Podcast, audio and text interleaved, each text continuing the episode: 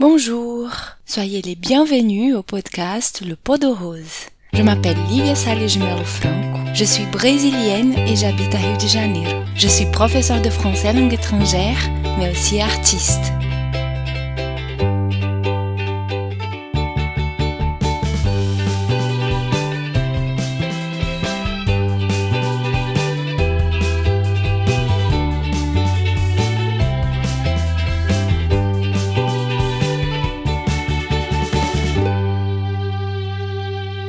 Aujourd'hui, je voudrais que vous entendiez le secret d'Olivia, une femme rayonnante de bonheur et de joie de vivre. Bonjour Olivia, tu peux te présenter aux auditeurs? Alors bonjour, je m'appelle donc Olivia, je suis euh, de Bordeaux dans le sud-ouest de la France.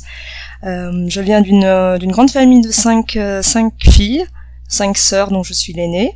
Je suis née de, de parents vietnamiens et euh, j'ai fait mes études euh, dans plusieurs villes de France, Bordeaux, Toulouse et Paris. Et puis mes études elles m'ont emmené euh, vivre un peu en Argentine, en Hollande et au Mexique. Et, euh, et ça fait quatre ans que je vis au Brésil où je suis venue travailler dans la coopération culturelle. Et qu'est-ce que tu as fait comme études J'ai fait des études en sciences politiques et en, et en cinéma. Cinéma? C'est cool. Mhm. Tu parles português Eu falo, sim. Tu peux te présenter en portugais? Oui, eu posso me apresentar, eu acho que seria basicamente a mesma coisa, é, mas é, acho que eu adicionaria que eu sou sagitariana, que acho que é uma coisa que o brasileiro me perguntaria, me perguntaria. E não, eu sou de Bordeaux, venho do sul da França, eu sou de uma, de uma família de cinco irmãs e os nossos pais são originários de, do Vietnã e eu tive a oportunidade de, de estudar na França, mas também no, fora, no México, na Holanda e na Argentina, antes de, de chegar no Brasil.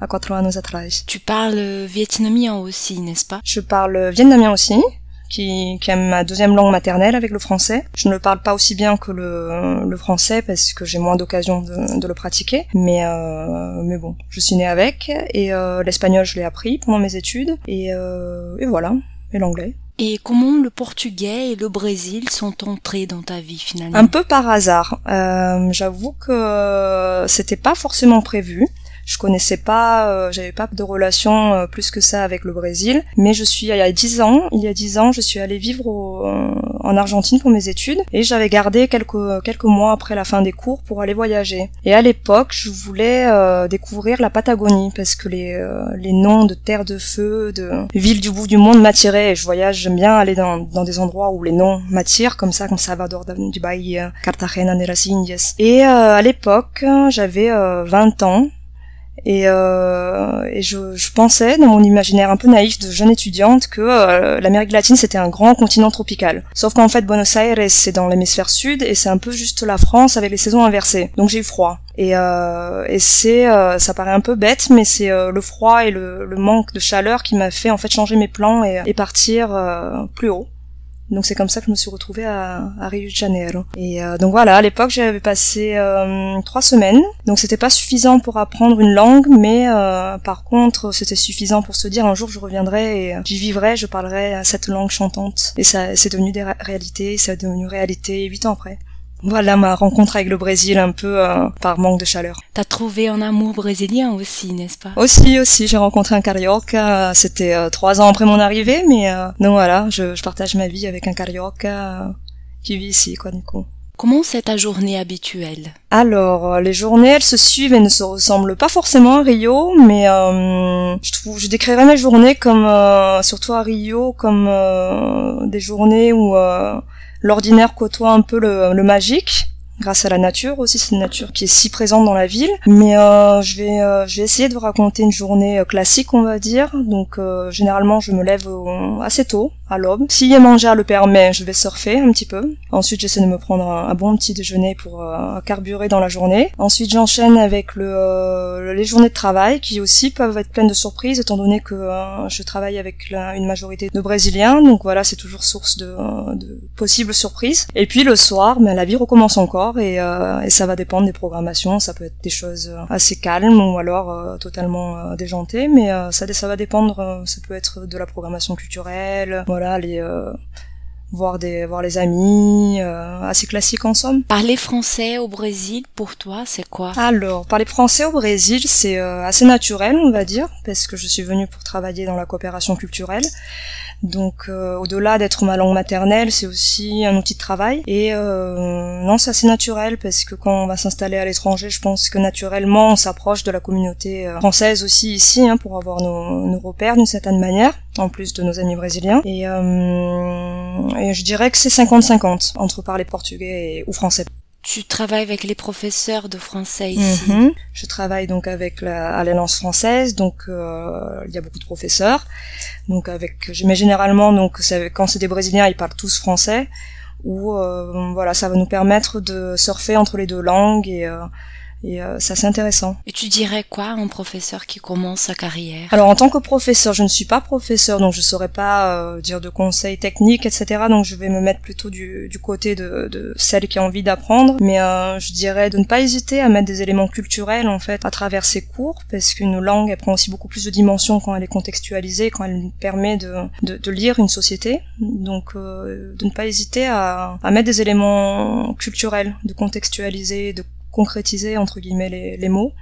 Après, bien sûr, c'est important tout ce qui est grammaire, conjugaison pour avoir une langue correcte, mais euh, voilà, de, de ne pas oublier que c'est une langue vivante. T'as dit avant que t'as toujours de surprises car tu travailles avec beaucoup de Brésiliens. Mhm. Est-ce que t'as déjà vécu une situation de quiproquo culturel? Alors pas forcément euh, ici dans ce travail à l'Alliance française parce que tout le monde parle si bien portugais euh, qu'on arrive facilement justement en, jonglant avec les deux langues à trouver un peu le, le point on va dire plus exact de ce qu'on veut dire. Mais ça m'est déjà arrivé des quiproquos euh, qui viennent plus de, de différences, de références culturelles je dirais, de choses qui ne s'apprennent pas dans, dans les livres et qui ne s'apprennent que une fois une fois qu'on y a été confronté. Par exemple, euh, j'ai travaillé pour un festival de cinéma, donc avec une équipe entièrement composée de, de Brésiliens, et euh, on était dans une réunion de travail et tout le monde parlait d'une personne que que je ne connaissais pas, mais que tout le monde semblait connaître très très bien. Donc un peu par euh, timidité, j'ai pas osé avouer que, que je ne connaissais pas. Et puis après, je me suis dit,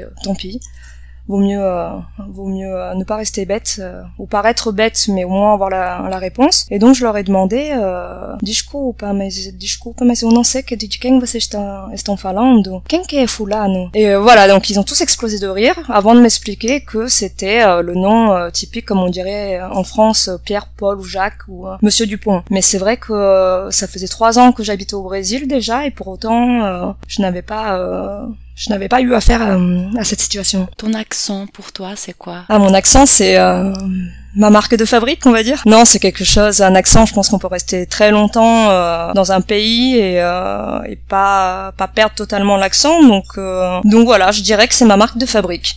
Le Brésil t'a changé bah, je pense que chaque pays qu'on traverse, euh, forcément, il nous change parce que, que surtout quand on choisit de s'y installer, on décide aussi d'une certaine manière d'intégrer ses coutumes. Et puis euh, donc voilà, je pense que c'est une une observation, une assimilation, une digestion, puis après d'une retransformation et, euh, et c'est la, beauté aussi des, des mouvements migratoires, de, de, retransformer la donne. Je pense que chaque pays nous change et, euh, et on change d'une certaine manière un petit peu le pays aussi dans les relations qu'on qu'on y crée. Et il m'a changé, euh, je dirais que oui, dans tout ce qui est peut-être la chaleur humaine, dans cette euh, dans cette ouverture et dans cette proximité qui se qui se fait peut-être un peu plus rapidement qu'en France mais euh, et puis sur plein d'autres choses évidemment mais euh, mais euh, globalement ce serait euh, ce que le Brésil m'aura le plus apporté, je pense. Peut-être cette euh, chaleur humaine et aussi euh, cette ouverture à toutes les formes de spiritualité.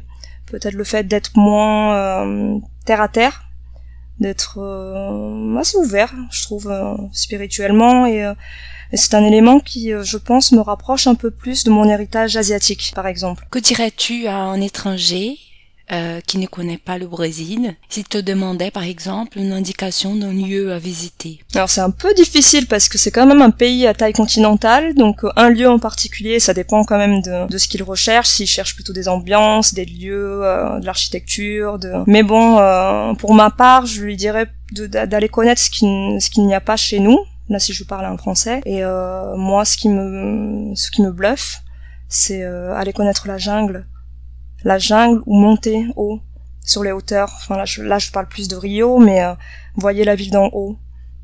Donc ça peut être sur plein de, de points ou de, de, monuments ou de, de randonnées, mais euh, je, je, trouve que c'est quelque chose d'assez euh, impressionnant, voir la ville d'en haut.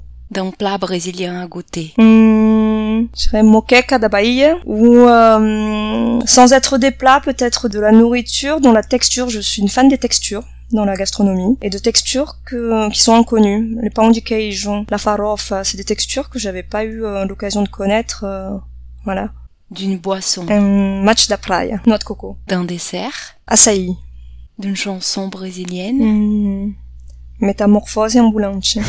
T'as une fête brésilienne préférée? C'est pas très original, mais carnaval et euh, festa junine, j'aime beaucoup. Et en France, euh, t'as une fête préférée? Une fête française, moi qui viens du sud de la France, du sud-ouest, je dirais les, les férias du sud-ouest. C'est des fêtes régionales qui se déroulent euh, chaque année à l'été, entre le mois de juin et d'août, et euh, ce sont des fêtes où tout le monde est dans la rue, généralement vêtu de blanc avec un foulard rouge, et euh, ce sont des fêtes traditionnelles en fait où il va y avoir des fanfares de musique, des bodegas, euh, des bodegas de nourriture locale qui ont une super gastronomie gastronomie dans le sud-ouest. Il va y avoir des, des lâchers de taureau, c'est une, aussi une, une, origine espagnole. Voilà les fêtes du sud-ouest. Qu'est-ce qui te manque le plus dans ta région en France?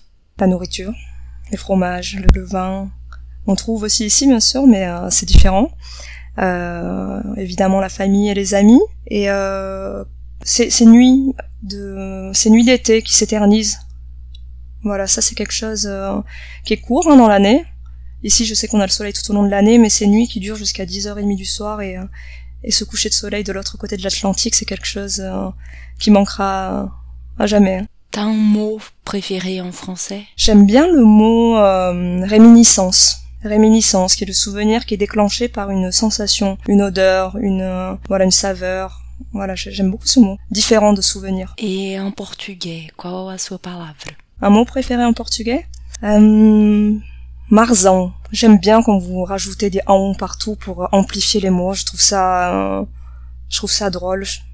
Et il euh, n'y a pas vraiment de, il n'y a pas vraiment de traduction à ça en plus, mais c'est quelque chose qui me, c'est qui m'a fait sourire. Un petit portrait chinois. Mm D'accord. Si tu étais un animal, tu serais quoi? Once. Un plat? Un pho. C'est une, euh, c'est une spécialité, une soupe vietnamienne qui est composée d'une sorte de bouillon avec des nouilles de riz, avec des herbes euh, typiques du, du, Vietnam, avec euh, de la viande qui cuit dans ce bouillon, et c'est quelque chose de très, de très traditionnel. Une chanson. Hmm, Sound of Silence. Une couleur. Le vert, couleur de la nature et de l'espoir. Une région. Il y en a beaucoup, mais la région de Bahia. Une ville. Saigon. Un vêtement. Bikini. Un film. Amores Perros. Un livre. Les naufragés et les rescapés de Primo Levi. Un fruit. Une mangue. Un métier. Je pense celui qui te rend heureux. Je travaillerai dans la culture, je pense. Un objet. Un cahier. Une boisson. Je dirais une noix de coco ou un café frappé à la vietnamienne. Une fleur. Ce serait plutôt une plante. Euh, le nepenthes, qui est une plante carnivore. Waouh Oui, c'est curieux, mais c'est c'est une plante qui qui a son origine dans l'Odyssée. Et euh, je sais pas, je la trouve assez fascinante. Elle est assez euh, bizarre, etc. Mais euh, elle est assez passionnante. Waouh Pour finir, est-ce que tu peux nous lire le passage de littérature, chanson que t'as choisi? Oui. Alors, c'est euh, c'est une chanson en fait de Jacques Brel qu'il a écrite en 1968 et euh, c'est un un passage qui a marqué en fait mon carnet de voyage quand j'ai voyagé pendant un an en 2015 en sac à dos et j'avais un carnet de voyage où mes amis ont, annoté des choses et, euh, ça fait partie de ce carnet. Alors, rêver un impossible rêve, porter le chagrin des départs, brûler d'une possible fièvre partir où personne ne part, aimer jusqu'à la déchirure, aimer, même trop, même mal, tenter sans force et sans armure, d'atteindre l'inaccessible étoile. Merci beaucoup, Olivia, d'avoir participé à ce podcast pendant ta pause déjeuner ici à l'Alliance française. Merci beaucoup de m'avoir invité. Merci à vous de nous avoir écoutés. Le pot de rose est mis en ligne toujours les jours 15 et 30 de chaque mois. On se voit bientôt pour un nouvel épisode. Merci et à bientôt. Obrigada.